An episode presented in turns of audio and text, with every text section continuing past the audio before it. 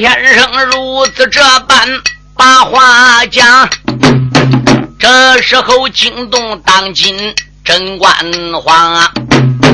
万岁主出言没把别人叫，喊一声内侍听奏响啊！传来那尉迟兵马帅啊！哎，寡人内我还有个事情说周详，不多的是来了尉迟天蓬帅，这个龙舟上啊，他给万岁问安康啊，主公你在上，臣在下，微臣我正然带人。过海洋啊！把微臣招到龙舟上，有什么事情的当面讲啊！万岁主龙舟上边开了个口哦，傲国公不知听端详，寡人内我现在的龙舟飘升直。我命令你赶紧紧去平风和浪啊！真正的是风平浪息到罢了，如不内然，寡人我砍下你的造木郎啊！傲国公听罢了万岁。这句的话啊啊啊！不有人无名火起烧胸膛，嘴里边不愿的心里怨，暗暗的都怨我主当今的房啊！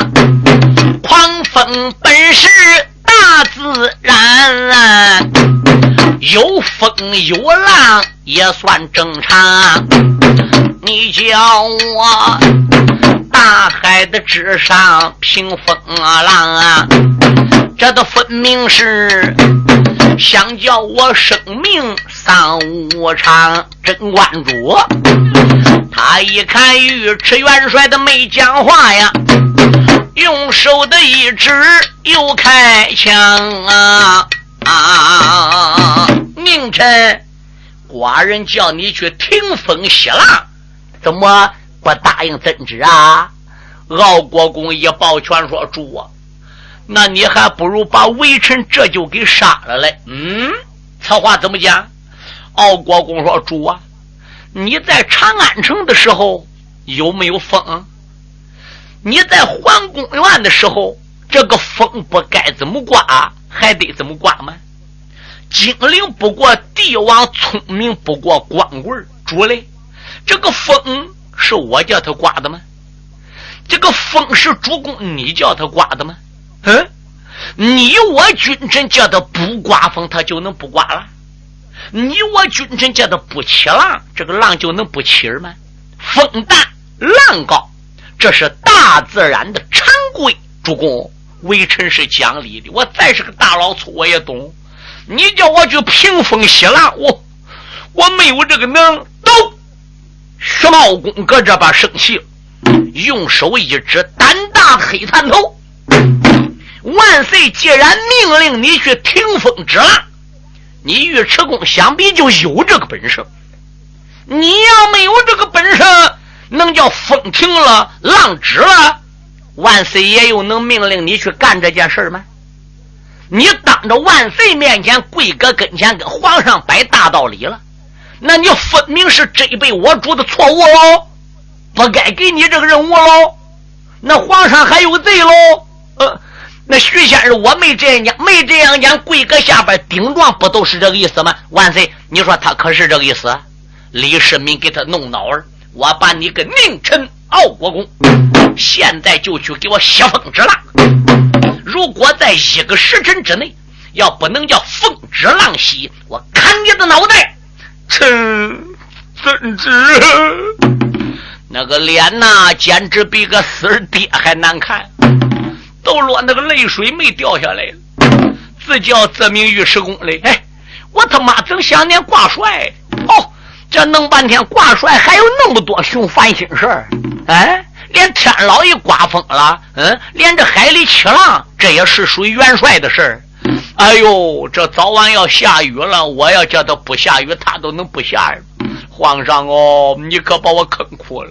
牛鼻子，这好歹都是你个皇上背后戳弄的吧？嗯。于是内功，他万般无奈的离了船，万岁主只得回到了舱里边。龙舟上压下贞观，我不表啊。我再把元帅对军谈天蓬帅，回到了自己的虎头中，偶然内间生了一计到胸前。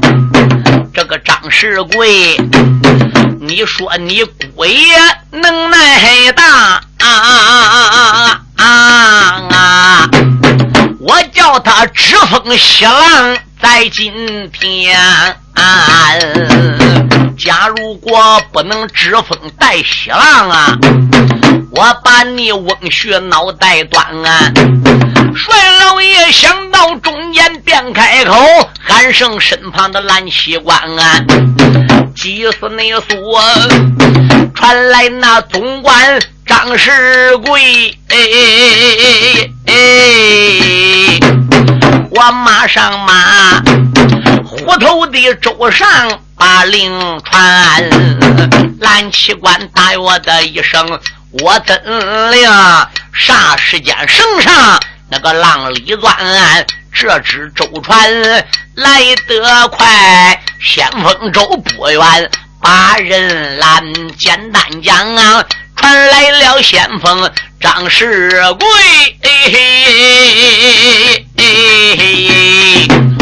虎头州面见归公把礼参，帅老爷你传末将哪边用？还望帅爷当面谈。傲国公手腕上边翻了个眼，喊一声大胆战将叫张环，陷入内境，风高的浪大。船难走哦，所以呢，我才把你传到这一边。你领着本帅的一指令，赶紧内进，你叫那风息浪止海平安。两个时辰内，能叫这风息大浪止，话有千万的再不谈啊。两时辰内，风不能息，浪不止。看你的脑袋挂桅杆，嗯那张环听罢，哭丧着脸，也只得回奔先锋的。船呐，来到了自己的船舱内，不由得一阵阵的犯了难。这时候惊动小嘴何宗宪呐，上前施礼把腰弯，真岳父，黑探头又传什么令啊？为什么舟船上啊一言不谈？张环贼从头至尾的讲一遍呢，就连那众人也犯了难。何宗宪灵机一动，呦呦呦！我说岳父啊，你不如传那薛礼到这边。岳父，你不如把薛礼给传来。看看他有没有办法叫风息浪止。这个小子好像是福星，也不是他的能耐大。至于什么问题，那是迎刃而解啊！哎，张欢说：“好吧，恐怕以上的任务啊，他都能完成。叫风息浪止，战胜大自然，这是不可能的。他薛礼能有多点能耐？他再是他妈福星。”他也不能叫老天不刮风啊，他也不能叫这海浪能息了。海里边平常都无风三尺浪嘛，是不是？这时候叫人把薛礼给传来了。简单说，那都是船，大大小小走动都是船。嗯，当时候薛礼乘着一只浪里钻，来到了先锋舟上，见张环失罢了礼。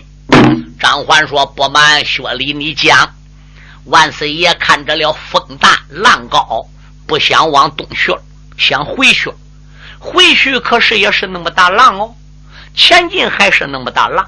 皇上急了。”所以这个圣旨呢就传了下来了，大帅呢就命令我能想个办法，叫风息浪止，能叫皇上平安无事。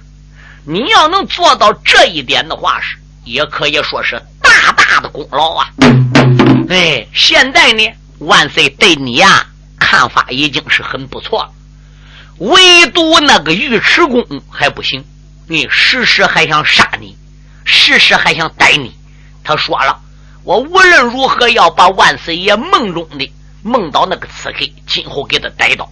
叫什么薛仁贵不薛仁贵的，我搁里边就是逢说说拦着，好不容易才叫你搁军武营安下来根儿啊！你一天功劳不够遮罪的，你一天不能出头啊！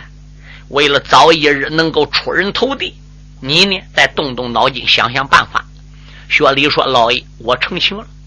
别管后五天我落到元帅手，落到万岁手，活也罢，死也罢，您老人家的情我算成定了。谁对我好，您老对我好；谁是我个人，您老是我的恩人。哎，张欢说：回去吧，啊，抓紧想办法。薛仁贵回来了，把众弟兄打发的从船上出去了。他把五字天书怎么样，洗手焚香又摆好了。”从头至尾看过了一遍，薛仁贵回来见张环，喊道一声：“总兵老爷，什么事？”现在呀，我已经把办法给想好了。哎，我考虑了，天为什么要刮那么大风啊？海为什么要起那么大的浪？我想起来一个问题，我一说给总兵爷你听啊，你心里都是有底儿，你都认为是对头的了。哦。那你说说什么办法呢？嗯，为什么起那么大风呢？怎么样能叫风停浪止呢？我不瞒你说，诸葛，我想，我想万岁呀，乃是个有道明君，万岁皇爷呢，能算一条真命天子。他既然是真命天子，必然是上界的本命星金龙下士。你想想，他一拉架过海了，这海里边能没有龙王吗？嗯。肯定是东西南北四海龙王，一看天子要过海，走，俺去参见皇上去，俺去参见真命天子去。所以他都带着那些虾兵海将啊，一块来迎万岁爷这个龙舟，是来参见皇上的。这龙一走动，他没有风吗？龙一走动，他能不带着浪吗？他四海龙王一来，那些虾兵海将再一来参面真命天子，所以风也大了，浪也都高了。你能请皇上啊写两个字免参，意思叫四海龙王回去吧，不要来参见我了。我估计这些四海龙王呢，带着手下虾鳖蟹将啊，就要回去了。他们这一回去，风就能小了，浪也就止了。这我考虑是那么回事哎，你看有没有道理？张环一想，要乖乖，你别说薛礼，他还怪会琢磨似的。皇上是真命天子，是龙，那过大海这些龙王当然来参见喽。他一来，这个风不大，浪不高嘛。对对，我这都去报告。薛礼呀，你这个办法不知管不管？我去报告给元帅去。元帅再禀报于皇上，要能管，哎又算你一大功劳。张环来见傲国公，说明。傲国公一听有道理，傲国公又来见皇上，把个情况啊对天子讲了。天子说：“这个办法是你想出来的吗？”嗯，呃，傲国公说：“我没想起来这个办法。”那你怎么能知道这样能管的呢？嗯，我是听我驾下先锋官张环说的。我把任务交给张环了，张环也完成不了。他急了回去之后，又把他闺女婿何宗宪给找来。这是何宗宪说的：“我主是真命天子，过大海，四海龙王肯定要来朝拜。你只要写两个字免参，把这张纸两个字往海里一搬，他说了，风就能息了，浪就能止。主嘞，俺看到底管不管？要不管呢，微臣再想办法；要管，说明何宗宪就说对了。皇上说：“瞧瞧瞧瞧瞧瞧，试试。”两边把文皇四宝抓过来。皇上抓玉笔在手，燕瓦石一告，在那张空头宣的圣旨上就写“免参”二字。来人也，把他递到大海里。内侍臣接过免餐，唰，把这道纸还不如丢海里。哎呦喂！说来也奇怪，免餐二字刚刚才投到大海里不久。这个浪就越来越小，越来越小；这个风就越来越细，越来越细。真命天子说：“敖国公，什么事？赶紧紧给张环的闺女婿何宗宪再给记上大功。领国之旨传命令，调转船头回沿海登州啊！”薛茂公说：“主啊，不能回去，俺这已经走了几天了。”贞观天子李世民说：“要征东，你去中，寡人我无论如何也不能御驾亲征了。你想，这海路得走一两个月，这将将才三天，这一会儿还不怎么着巧的风息浪止了，还不趁这个机会抓紧回去。等到再起风浪，我写免参也没有用了，就那样定了，不要多说了。”薛茂公一看，再也不敢违抗圣旨了。奥国公下令调转船头，两三天又并靠沿海登州了。万岁主这次出海也得没成功，可怜美人在沿海岸上扎了个营。嗯万岁内主打马进了登州府，带来内了身旁的一班老鬼公。徐老你嘴里边不怨，心里怨，暗暗内的。我主的万岁冤出了声，难道你说东辽的国家大反表？咱就这样啊？登州的城外扎老营，万一是辽东人马要过海呀？可怜你咱生灵的涂炭。多伤情，徐仙内声，利弊的风萧往下讲啊！万岁的主，行宫之内又开了声啊，万岁说道一声：“徐皇兄，寡人也不是说不争动了，那么大的动静，发那么大代价。”这个大兵还能就一直扎个沿海吗？好，顾家呀，我准备叫兵，叫内侍臣，天天呢到沿海边去打探。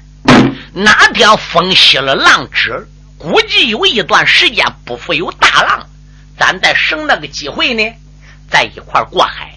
人不说的吗？天有不测风云，这个风说大都大，说小都小；这个浪说大都大，说小都小。多会儿要抽到有一阶段，说没有风没有浪，咱再过海也不迟。薛茂公嘴里边没有跟皇上抬杠，心里想：你等一个月，你等一年，你等十年，你等一辈子，想叫大海上没有风，海上没有浪，这是连一天也找不到。浪是天天有，也不过是大小之数。这刚刚才回来，我呢也就不在你面前多说了。等那么几天，那我还得督催你御驾亲征，早过海，早结束战争，咱大唐江山早平安呐。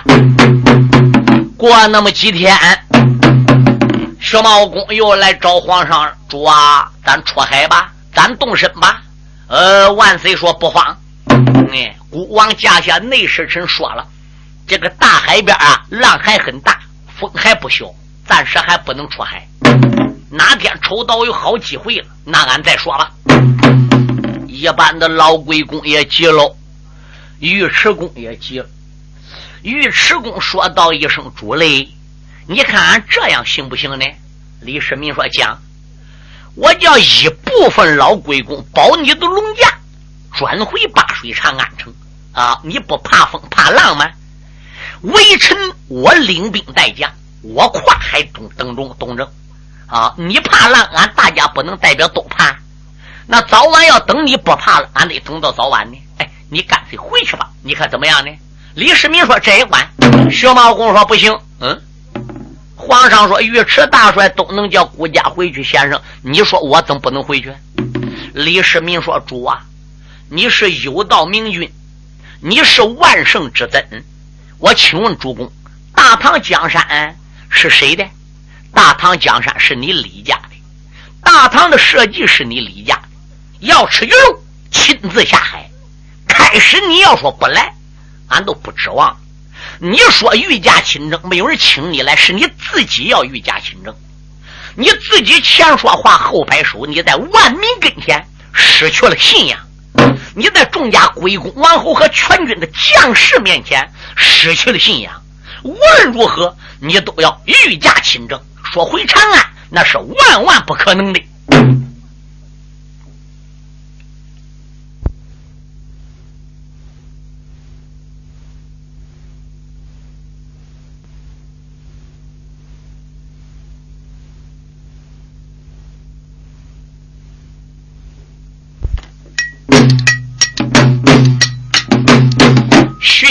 一生如此的这般。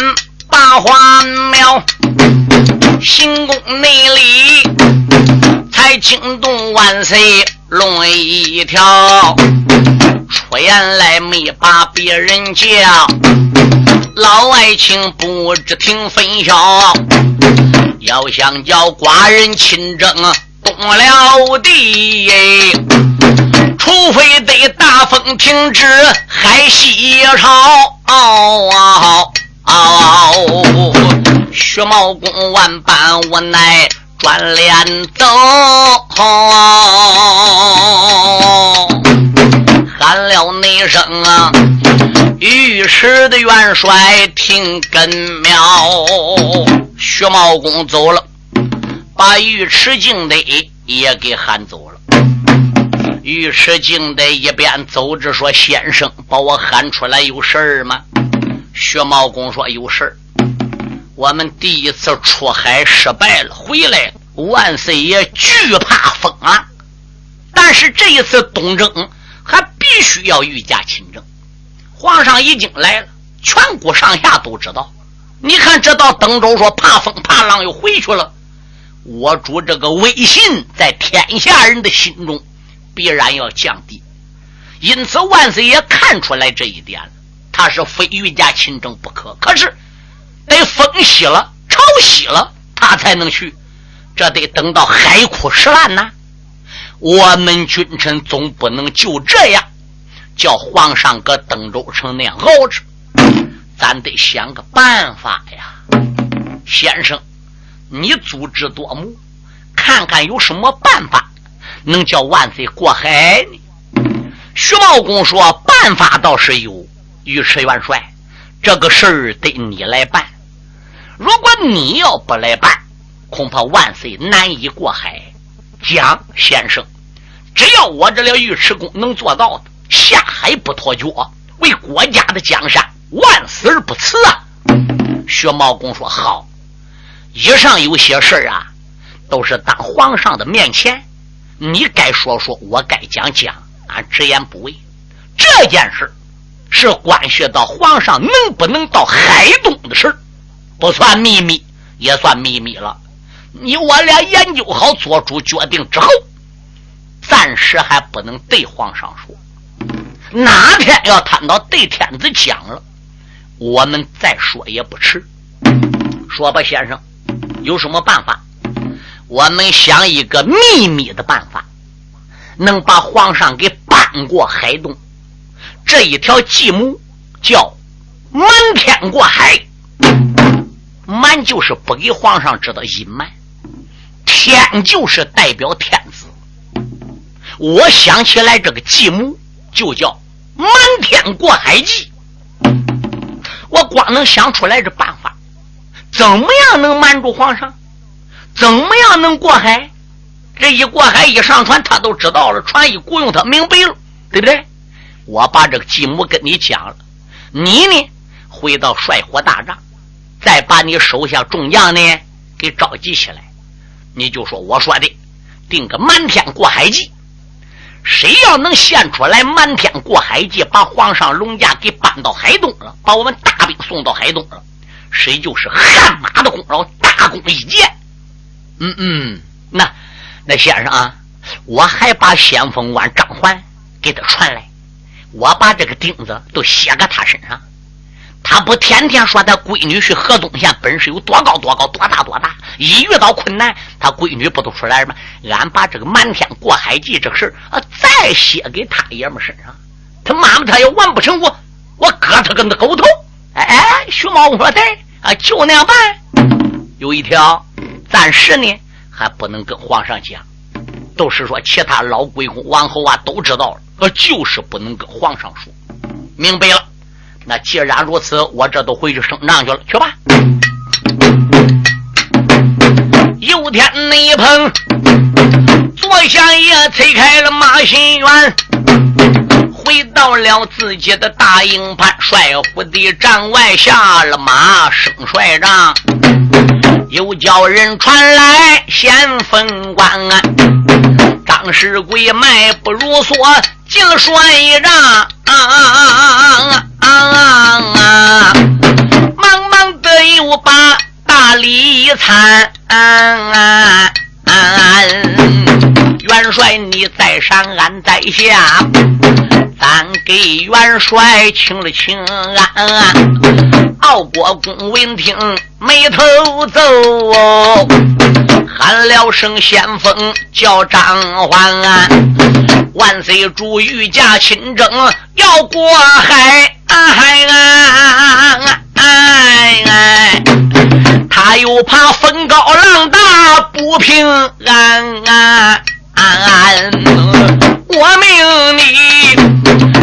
下瞒天过海的计，你得一定的要把那万岁请到海东边啊！三日内你献出瞒天过海的计，本帅我话有千番。再不谈，三日内献不出满天过海的计，本帅我看你的脑袋挂高杆，老国公板板的拉拉没讲了啊！那老贼一阵阵的换了个难，万般的无奈回来转。招来内了啊，四子一婿当面的谈啊！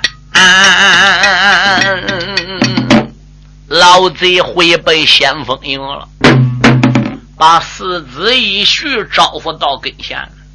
这个黑探头叫我们献个瞒天过海计，不叫皇上知道，轻而易举都过海了。你们说说，这瞒天过海计到底怎么样个瞒法？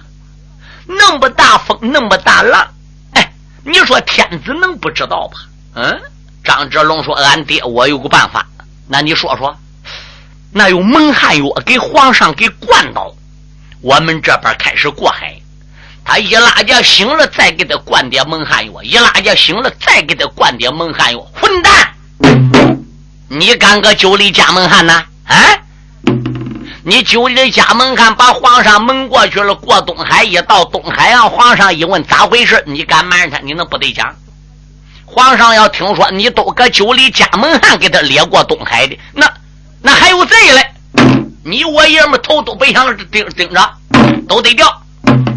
嗯，何宗宪说：“大哥也难为你能想出来这个办法。”哎，张志龙说：“你别看我这个办法拙，这还都是敌嘞。”张凡搁脑子里边回忆回忆，你别说这个办法啊还真可用哦。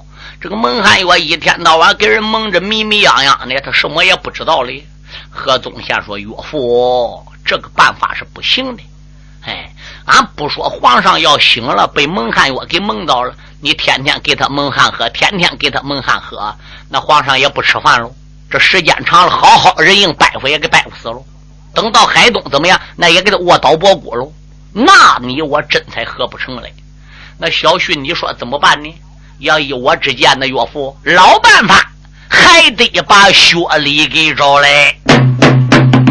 张环说：“他什么都有，这这个瞒天过海，这个继母他上哪有这个之母？”何宗宪说：“那也不一定啊。哎，都拿起来上天来说吧。那么大个风，那么大个浪，我乖乖。”他叫你去报给皇上写免参二字，往海里一撂，嗯，这风都没有了，浪就小了，这不才平安回头吗？你说连那风浪都能听薛仁贵薛仁贵的，哎，你考虑考虑，这一次瞒天过海，他又能献不出计谋吗？管行，那既然如此，把火头军给招来，简单说，他把薛仁贵又给招回来了。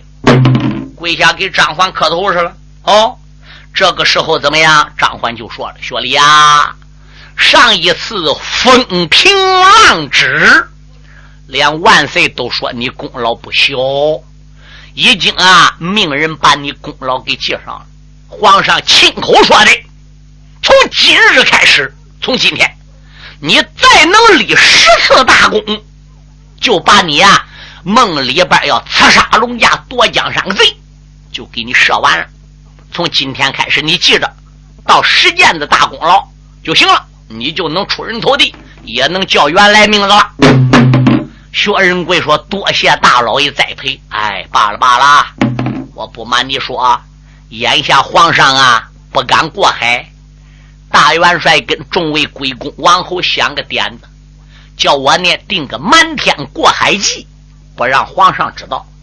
这个瞒天过海办法，我当然是有，是不是？但是我又何必会把这个继母献给大元帅呢？我一献了功劳，就属于我的了。既然皇上已经把功劳讲出来，从今天开始立到第十次都为止，嗯，那我不如干脆把功劳让给你喽。啊，你回去再想想办法，看能不能把个瞒天过海计给他吹化出来啊？那我就多谢大老爷，现在我回去回去吧。明天早晨来见我。薛仁贵回到自己的住处，把众弟兄打发出去。他还不如怎么样？洗手分下，他把五字天书又摆开了。哎呦呦，祷告了几句，翻开了五字天书，果然上边有瞒天过海记。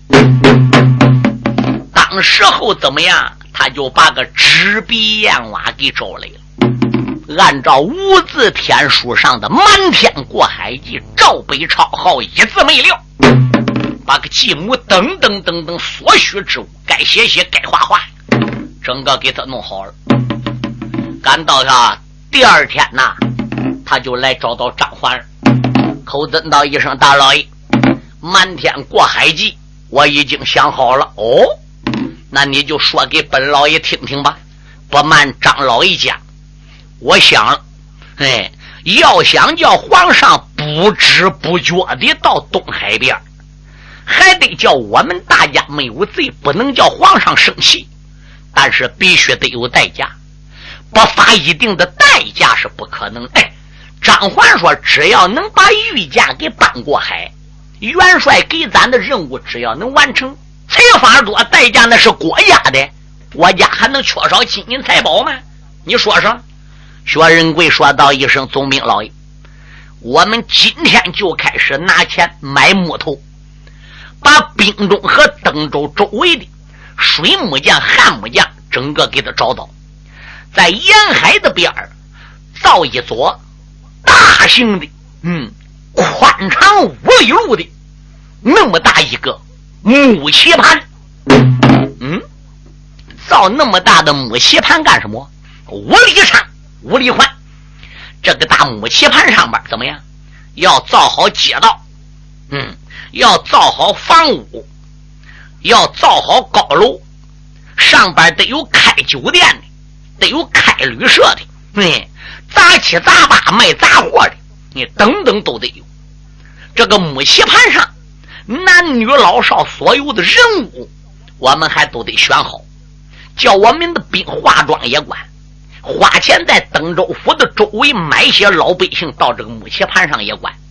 我们见到这个木棋盘，木棋盘上边设着一座城，就叫木城。搁木城的城边儿，咱再设个大城门，城门上边写三个字，叫避风岛。避风岛里边设置的怎么开店做铺的等等都有，嗯。然后我们搁里边设一个三层楼，楼门外边挂一块匾，匾上边有三个字，这三个字写的是“长风阁”。我们把这个木鞋盘木城给造好之后，逼着天子先给他推个大海里边。我们的大兵还没出动，皇上乘船还没走，这木鞋盘木城都得先推个水里子，叫他先走。万一风要大了，浪要大了，皇上搁龙舟上受不了了，就叫这龙舟靠近木棋盘，把皇上请着上木城里去。皇上一看哟，皇屋开店的等等都有，是一座小城市，城门上有匾，嗯，避风岛啊，避风岛里边还有藏风阁。那时候就把皇上接进了这一座五里宽敞的木席盘上，就叫皇上搁这个木岛上边木城里边，我们暗暗的给他运到东海。有五里长、五里宽那么大的木城木席盘，拖着皇上往海东去。皇上做个藏风阁里边个，他什么他也不知道啊。这不暗暗都把皇上给渡过东海吗？嗯，哦，张环说好，这真是瞒天过海。可是这个木樨盘，你光说了五里长五里宽，那上面屋要建设什么样的呢？嗯，周围中要建设什么样的呢？城门建多大？嗯，这个避风岛藏风阁这个字怎么样写法？嗯，你能不能绘个图呢？薛仁贵说：“不瞒大老爷，我一夜没睡，我把这图已经给。”绘好了，薛公内子献出我了瞒天过海的计，又把个图纸绘得出奇，贼张环从头至尾看了一遍。一阵阵的笑嘻嘻，看起你来，你文武双全，本领好啊！这个学礼啦，你在天下数第一，恨不内得，我把这所有事情交给你。恨不内得，你天天去为国家来出力，到那时将功折罪，报社稷呀，也当不了啊，能身穿孤家紫罗衣。薛仁贵见此光景，把头叩。这也才迈步大张里，贼张环找到了鬼公人一个呀，把图纸献给了英雄叫尉迟。这个尉迟公接过了图纸看不懂，又来找军师本姓徐，徐廷茂看过了满天过海的计。见图纸，好像是北唐挑了个谜。好好，瞒天过海记不但高，这木城木棋盘图纸绘的也好。嗯，他想这个点子，还有城门啊，里边还弄男女老少来扮装，啊城门上边还写避风岛，三层楼前边还写个藏风阁，啊好，真好。那我们逼着皇上。从今天开始就要实施，开始办这些事喽。具体事情交给尉迟恭，其他的王爷也都跟着忙。你像那些齐国远呐、王君可啊、马断、阴流啊，都跟来不少人嘞。光总管都跟来二十七个。一放光阴三个月过去，五里长、五里宽的牧城造好了。牧城里需要的人员，男女老少，有是部队里装扮的，有是搁当地登州府花钱买过去的。哦，将来你再跟我们一起回来，整个都安排好了。这个牧城啊，就被推下海了。牧城敢一被推下海，众家归公敢一知道这个事薛茂公就回来到行宫见皇上了。主啊！老臣恭喜你了，贺喜你了！万岁说：“恭喜何来？贺喜何来？”主啊，微臣昨天晚上夜观天象，从明日开始，一个月零五天，海上没有大风；一个月零五天，海上没有大浪。主嘞，能有这一个月挂零三十几天？我们要加快速度，不分北周，叫水兵们吃一点苦，操高腰路，我们这四十万人马就能过去了。李世民一听听，他夜观天象，一个多月没有风，没有浪，李世民也气坏了。你看他天天搁行宫里，他又不急吗？哎，四十万人马登个海边，回去吧，向天下人没有法交代；过海吧，他又怕海浪太大。哎。这得到徐茂公这一句话，跟得到个狗头金似的。那那抓紧传令，明天就出兵，明天就出海。主公你也跟？那当然跟着了。一个多月没有风吗？哎，不过话又说回来了，先生，这个话可是你说的好。如果在这一个月零五日之内，要说猛然起风了，要说海浪大了，国家要受不了了，我不但要率兵回头，我还得杀你徐茂公。薛茂公说：“主公，你放心，我拿人头担保，一个月零五日之内，要说起风了，要说变天了，海浪要大了，你不能坚持，你斩我项上人头。”程咬金心中暗想：“嘿嘿，你这里是弄什么玩意儿？我可了解了。这一会儿，嘿，你把皇上给骗过海吧。这个风说大都大，浪说大都大，我。”我才不跟你这些人过海呢！我得想办法回老家，我回八水长安去享福去了。没有比长安最好受的。再转念一想，我还不能说回到长安去享福的嘞，我还不能说怕风怕浪的嘞。我要那样讲，万岁不治我个罪吗？可是怎么说呢？脑子一转，有了，来皇上面前跪倒说：“主啊！”